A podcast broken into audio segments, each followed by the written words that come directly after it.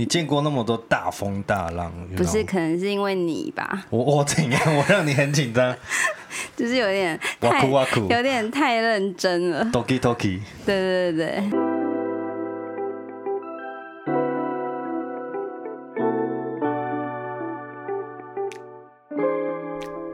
人生有许多帆船的时刻，就让我来将你打捞上岸。我是大正，欢迎大家收听《帆船游记》。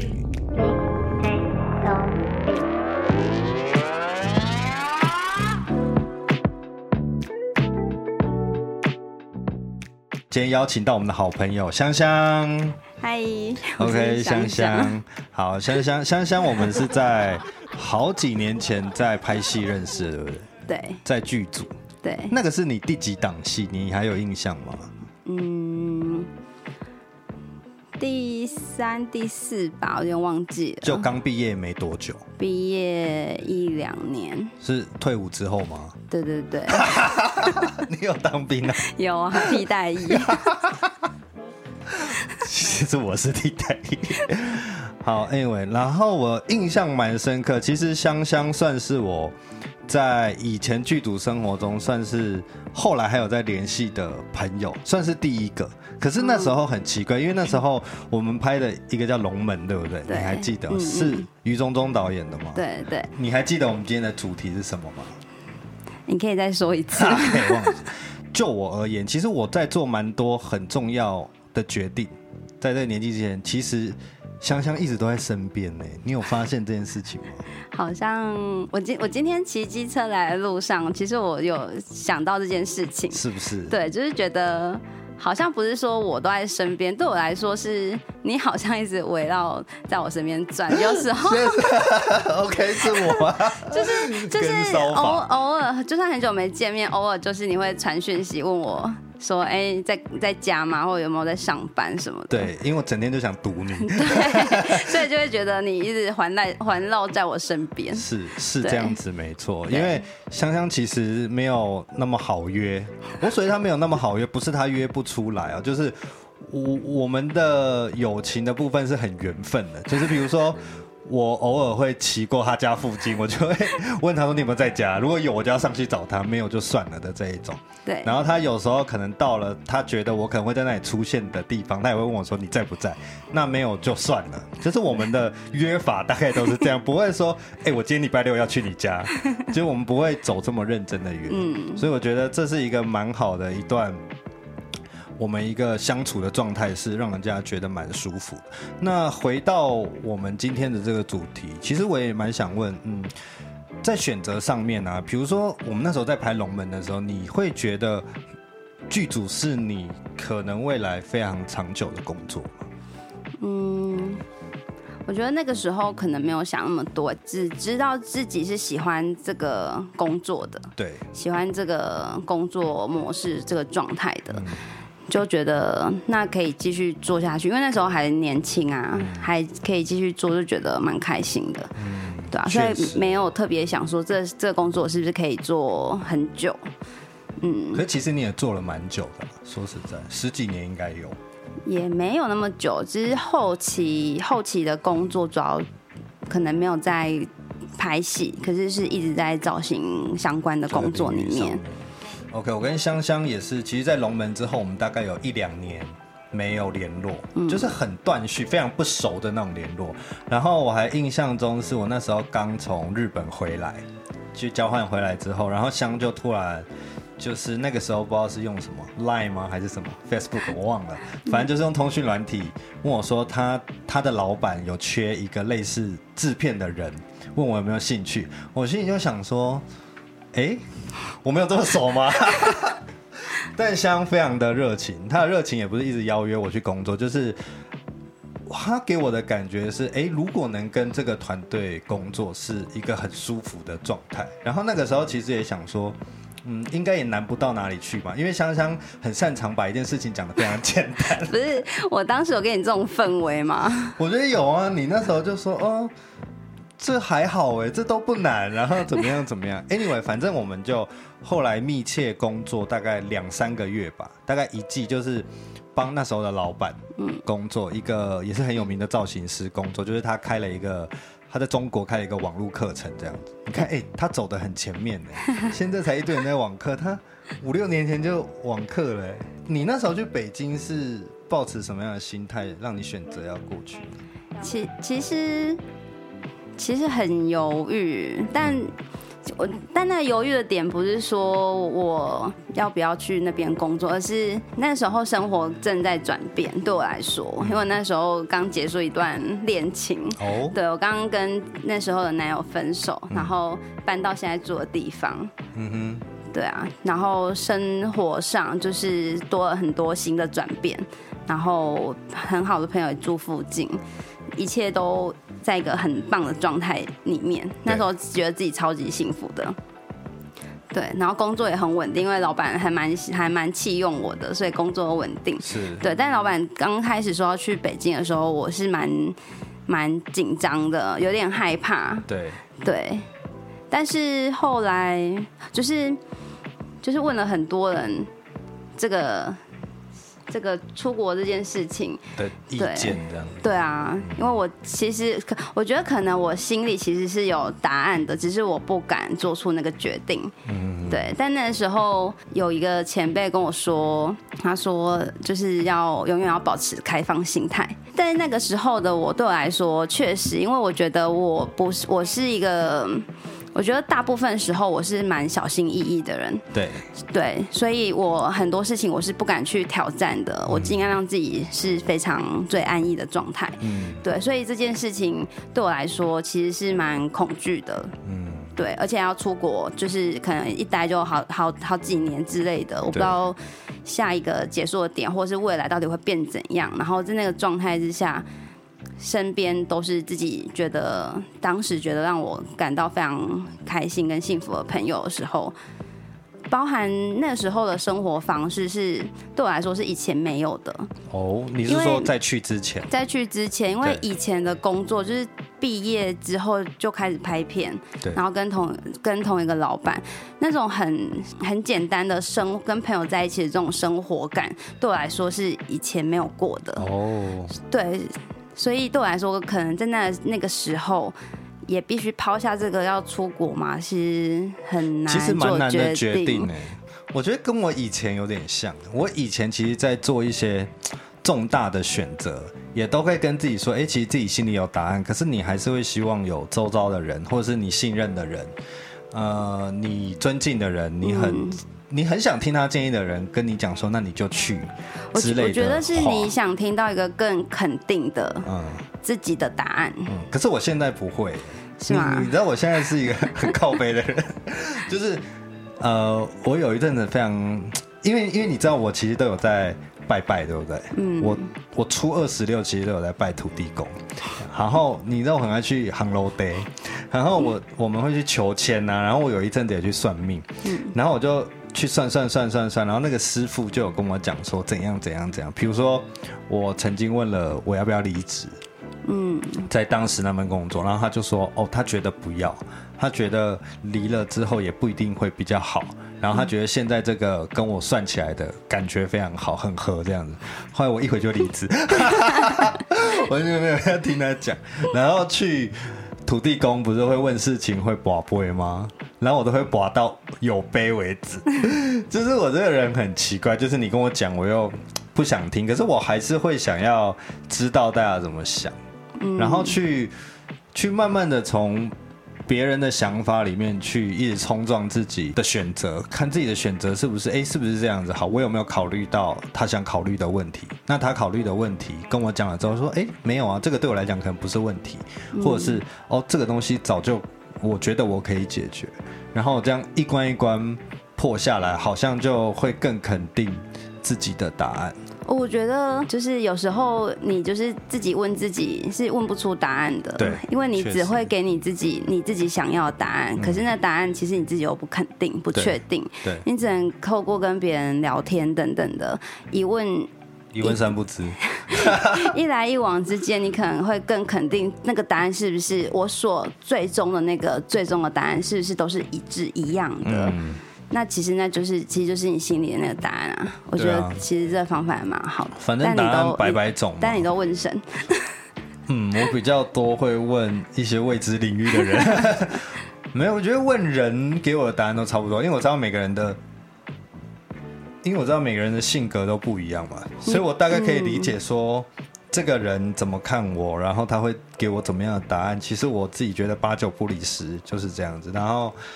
我觉得大部分人给我还是会是一种很，哎，你你难怪你没朋友哎，你很不 OK。OK，突然呛我是怎么对你没朋友，你都觉得别人已经会这样子想了。哦，对啊，我哎，我还蛮容易把人家就是带到那个位置上，不行。不行，大家都是都是零，大家都归零的。为什么归零高？嘿，对然后一下，不是，我觉得很多事情跟人啊，尤其是人，uh huh. 我觉得应该是要把大家都先归零，然后重新去认识他。我觉得我现在可能可以，因为我以前是一个比较急躁的人。嗯嗯，我会希望赶快把某件事情解决，像选择就是一个大事情嘛，我就会觉得，嗯，我要赶快定下来，我不想要盯到最后一刻，我就觉得很麻烦啊。反正就是是跟否而已嘛。对于我大部分简单的选择就是这样，在众多选择，我觉得让我跟香香后来相处，我觉得跟他跟他的群体相处。很自在的地方就是我们其实有一个互助会，但不知道是突然他就成立了叫六张犁互助会。那身为互助会的会长，应该还是你吧？不是，会长是 另外一位朋友。那你好歹也是个理事长吧？我是活动组组长。Oh, OK，对，我们是有分类的。对，想当初要进入这个六张犁互助会呢，就是一个人要缴一个野餐垫。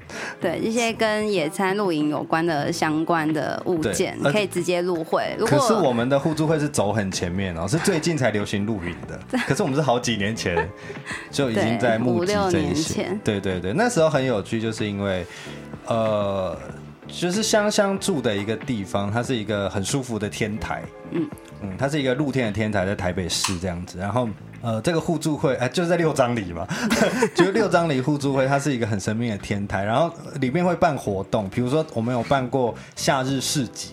对，但市集只能就是认识的朋友来，它是 超级不开放的一个活动。然后比如说，我记得有办一个泳池趴，你还记得？有。然后就那个澳洲人是不是？对对，一个外国人。呃他哪一里人我有点忘了。比利时。对对对，就是他家会很常出现朋友的朋友，对，就在他家哦。然后他的朋友可能不在，但朋友的朋友，或是朋友的朋友的一群朋友会出现在，就是他家有点像是一个 share house 的概念。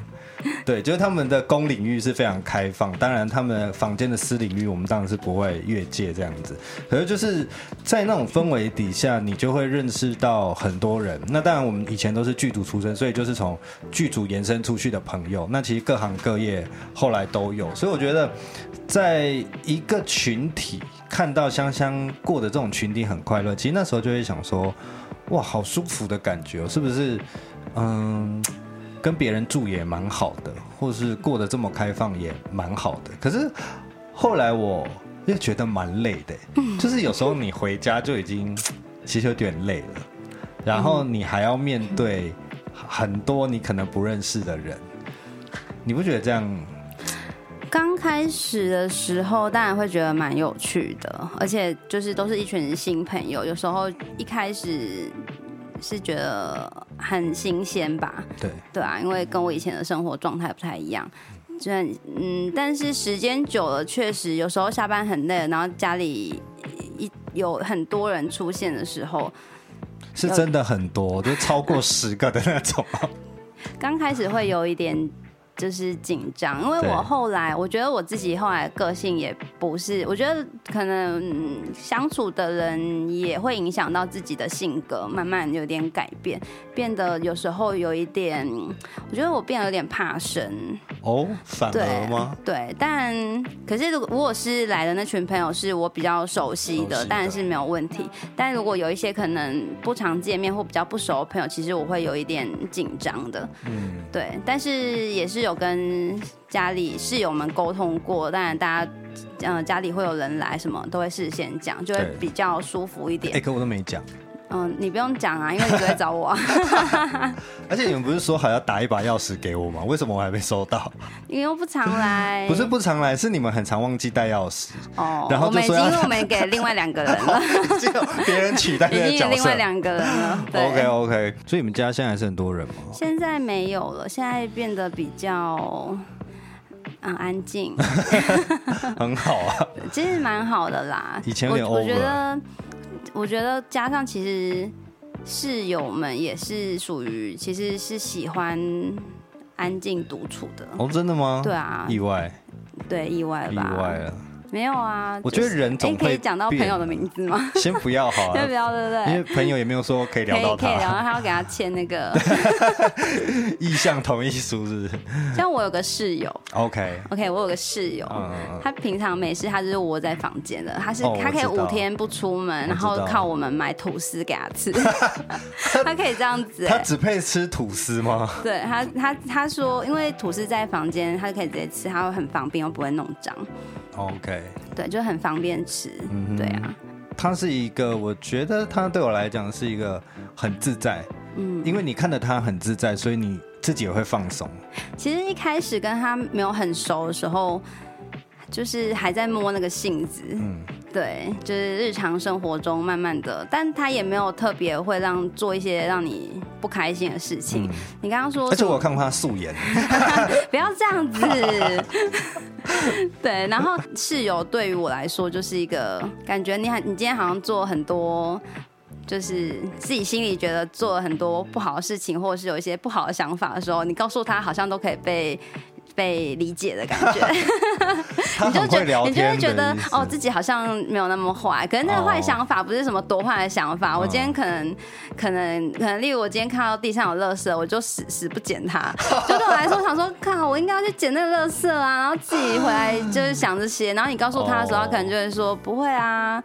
就是当下可能有什么事啊，而且没关系啊，他可能就会有人去捡啊，就是你不要想太多，就是你会被理解。这是我刚刚举一个很烂的例子，但是你就是会被理解，所以你就会在他面前，你觉得你可以很很透明的感觉。哦，他是一个告解式的，对对对对对，所以他平常在房间啊。你说平常接案子在告解？平常在房间啊，对啊，对啊，对他来对我来说，他是一个这样子的角色。那蛮好的，有这样的室友算是非常非常幸运。而且而且你知道，我觉得可以跟他，因为他常常会说。他说可以跟我一起住，真的是太好了，什么的。然后我觉得，我不晓得他以前都遇到什么样子的室友，发生什么样的事情。他，他有自称他自己是怪人吸引的机器，他很很常会吸引到一些工作上的怪人。对，就是我觉得他有一个让我觉得最棒的、最好的优点是。他平常可能很多事他都不做，他可能都窝在房间。可是今天一旦你需要他的时候，啊、他是完全对我来说，他是完全不会推迟，他一定会帮你的那一种。啊、你就会觉得他很哦，那很讲义气。对，我觉得那就很安心哎，没关系，什么事都我来就好。我真的需要你的时候，你一定会帮我。确实，对，对我来说是这样子的一个。其实我觉得你们家的人都还蛮令人觉得安心的。真的吗？嗯、改名叫安心互助。很怂。OK，我们回到刚刚的话题，就是。呃，我觉得刚刚听到你们整个家的结构有点改变了。嗯，我觉得改变也可能是住久了，习惯了某一种，或者是已经玩腻了某一种生活形态，然后慢慢找到一个大家都舒服的生活方式。那包括在呃工作的选择上，其实呃相对于他的工作选择，其实每一步都算跨的蛮大的。比如说在台湾剧组。然后去到北京，算是只服务一位老板的 in house，那、嗯、算老板的特助嘛，就是要跟老板几乎二十四小时非常密切。当然，老板也非常好，但老板也都是对员工很大方啊，然后是很能够理解员工的一个好老板。然后后来决定，就可能北京的生活步调或是文化差异，可能后后来让回来台北。那你每次面对你的一个职涯的选择，你是怎么样下定决心吗？也不一定下定决心，就是哦，你要做一个这么大的转变，在你这个年纪，然后你的生命就要在你这些呃选择中做一个很大的转变。你你是怎么想？你是怎么面对你的生活的？嗯，那时候从北京决定离职的时候，其实主要我觉得主要有个原因是。我觉得刚好那个时候刚好要三十岁了，然后又其实真的是很很多集结在一起。可能一开始因为主要当时跟着那个老板的工作，一开始的时候就是拍戏嘛。那我当时其实也是为了想要拍戏，觉得跟着这老板很没有问题，对，就是可以一直可以接案子，可以去拍戏干嘛的。但后来因为老板的工作的模式有一点转变，变成比较做可能线上课程或者是或者是电商之类的。哦，但这个就跟我一开始想要的状态不一样了。而那时候我心，因为其实我从很久以前拍片的时候，我就一直心里想着，如果我不拍片了，那我留在台北要干嘛？嗯，所以如果我不拍片了，那我在北京我要干嘛？做这些我不熟悉，然后也不喜欢的事情。嗯，对。然后刚好又三十岁，想说如果我要转行，好像要快点呢。哎，说实在，三十岁你也有三十岁的恐慌吗？我是我觉得我没有到恐慌。哎，我超我超恐。好，我觉得 三十岁对我来讲，那个时候啦，我二十八、二十九岁的时候，我就很汲汲营营的，觉得自己应该要怎么样。嗯，我很难确切的表达是说，哎，自己好像没有达到想要的样子。嗯，或者是因为我记得我二十八、二十九岁的时候是在一个非常稳定的工作，就是我刚进入金融业的影像部门，然后这也是开启我。对于哦，我只能在剧组工作的另外一个另外一个起点吧，就是说哦，原来我在学影视，我好像哦也不一定只能走所谓的影视业，原来金融业或是科技业或是资讯业可能也会有相关的部门这样子。然后那个时候就觉得很安逸，因为大公司又是金融业，会觉得自己非常像公务员。那时候很感慨。就是每个选择你都会觉得感慨，就是比如说我在那个时候选择说，哦，那我不要拍戏。然后我那时候因为北艺大没有毕业嘛，我那时候就选择直接休学。然后我想说，嗯，我后来就想想那件事，说啊，好可惜哦。后来想想，可是也觉得 这也就是人的其中一个选择。因为我记得那时候决定要休学，我并没有太煎熬。到后来你会觉得感慨是，比如说这几年的。金马奖或是电影节颁奖的时候，然后很多入围啊，或者是得奖的，会是你以前周遭的同事、朋友、嗯，同学认识的人，然后你就会觉得，嗯，如果当时有坚持下去的话，是不是有机会？可是你后来想一想，说，嗯，好像也还好，因为我这几年也是过得蛮滋润的。对啊，就是。嗯，很难很难形容那种感觉。虽然都是马后炮，可是你就有时候我还是会惋惜我某一些选择。比如说，我分享一个选择，就是几年前我有帮一个算是蛮知名的演员，他也是导演，他有拿过金马跟台北电影节，然后他最近发了一个新的长片这样。然后那个时候是疫情前，然后我们透过共同朋友，我们就一起去做这个戏。然后他请我帮他当类似执行制片的东西，然后他是一个很小的剧组电影长片，然后他要自己拍这样子。然后因为我知道他，我们那时候五月，然后他九月在上海有一个戏约，他必须要去拍，所以他八月底一定要把戏杀掉这样。可是那时候好死不死，我们五月开拍的第一天，台北就。三级警戒，就那时候，然后开拍第一天，然后说哇，干，隔天都不能拍了，然后全部一两个礼拜的 round down 都作废，因为那个时候的社会氛围是真的是人心惶惶，你好像一踏出门就会染疫的那种感。那个时候你还记得那个氛围，就是你好像一出去吸到外面的空气就会中，就是很很诡谲。然后后来当然就是停拍，然后停拍之后过了一两个月吧，然后。也迟迟没有说哦，到底可不可以拍？然后很多指引都还没有下来啊。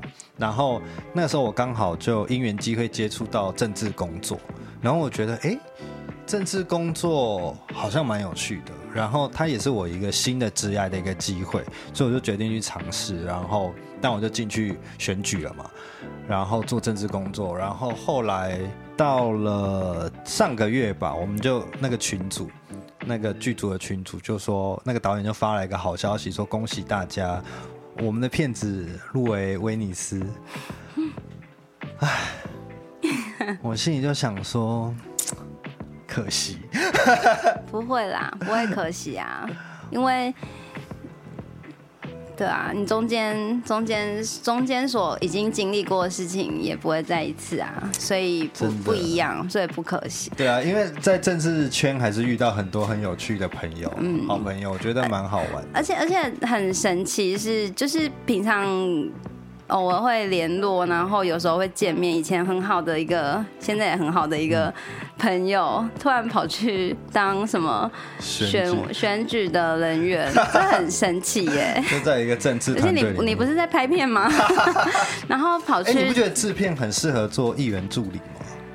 嗯，好像你要这么说，好像是可以的。对，对其其其实我那时候做，而且我觉得我做的还蛮得心应手的政治工作，是因为我一直以来都在做与人接触的工作，而且我自己觉得我自己蛮擅长，也蛮喜欢去跟任何不同的人接触，然后去试探着这个人要不要跟我好。或者是他的释放出来的讯息，我可以怎么应对？其实我自己蛮还还是我下一份工作去做客服人员好。我觉得可以。我不要，那肯定压力很烦，就不能骂人。哦，银银行信用卡做那个电电电销，对对电销。Oh no，那个压力好大，我不喜欢有太多压力。不过。其实做政治跟我做制片，我都是蛮喜欢的，也是我决定要去做，都对我是一个人生蛮大的决定。而且我觉得这一些重要的选择，都是组成我生命非常好、非常好的一个过程。其实我蛮喜欢的。嗯、我觉我觉得你的个性也蛮适合的啦，因为我觉得你有蛮多想做的事情的，跟蛮多想要说出来的话或者什么。对啊，所以我觉得这个工作其实蛮适合你的。上次我们 re 稿的时候，嗯、你不是问我说会不会反悔或者什么吗？是。然后那时候我跟你说，但你仔细想想，你重新再回想，要再做一次选择，你会你会做，怎么做？你会怎么做？你会做一样的吗？还是不一样的？是。对啊，但我们的答案都是还是会做一样的选择，还是会照，还是会选择当下的那个选择啊。对。所以代表其实我觉得。也没有所谓的后悔之类的，或。我觉得确实是，我们那时候聊到，就是在想过去很多种选择，可能现在是后悔的。可是我们那时候很认真聊，就说那如果回到过去，你还会选择一样的状态吗？后来我们好像一致都会觉得说，我们好像还是会选择离开剧组，我们好像还是会选择现在的工作。嗯，就我觉得还是一种很合理的状态吧，因为。当下选择的人还是我们自己啊，那我们自己一定是衡量了当下这个是最好的。就像我赏了那个人一巴掌，可能他会告我，可是我现在回想起来，我应该还是会赏他一巴掌 的那种感觉。但我觉得前提是我我不知道你的状态，但我觉得前提是我自己很满意我现在的生活状态啦，嗯、所以所以我。要我再选一次，我一定选现跟那时候一样的，因为我很喜欢我现在啊。哦，那很幸福。对啊，是一个幸福宣言。对，没错，我很幸福。OK，那我们就做一个幸福的结尾。那我们最后感谢香香来到 Holy Ship 帆船游记。你有在听我们节目吗？没有。很少，我就怕你听。呃、我为了做这次的功课，我有认真听。Okay, okay, okay. 我有听一个悠闲的午后，躺在沙发上听。谢谢你。有睡着吗？没有睡着，还很认真听。OK OK，感谢你。对，好，感谢香香 Holy Ship，我们下次见，拜拜。拜拜。帆船游记。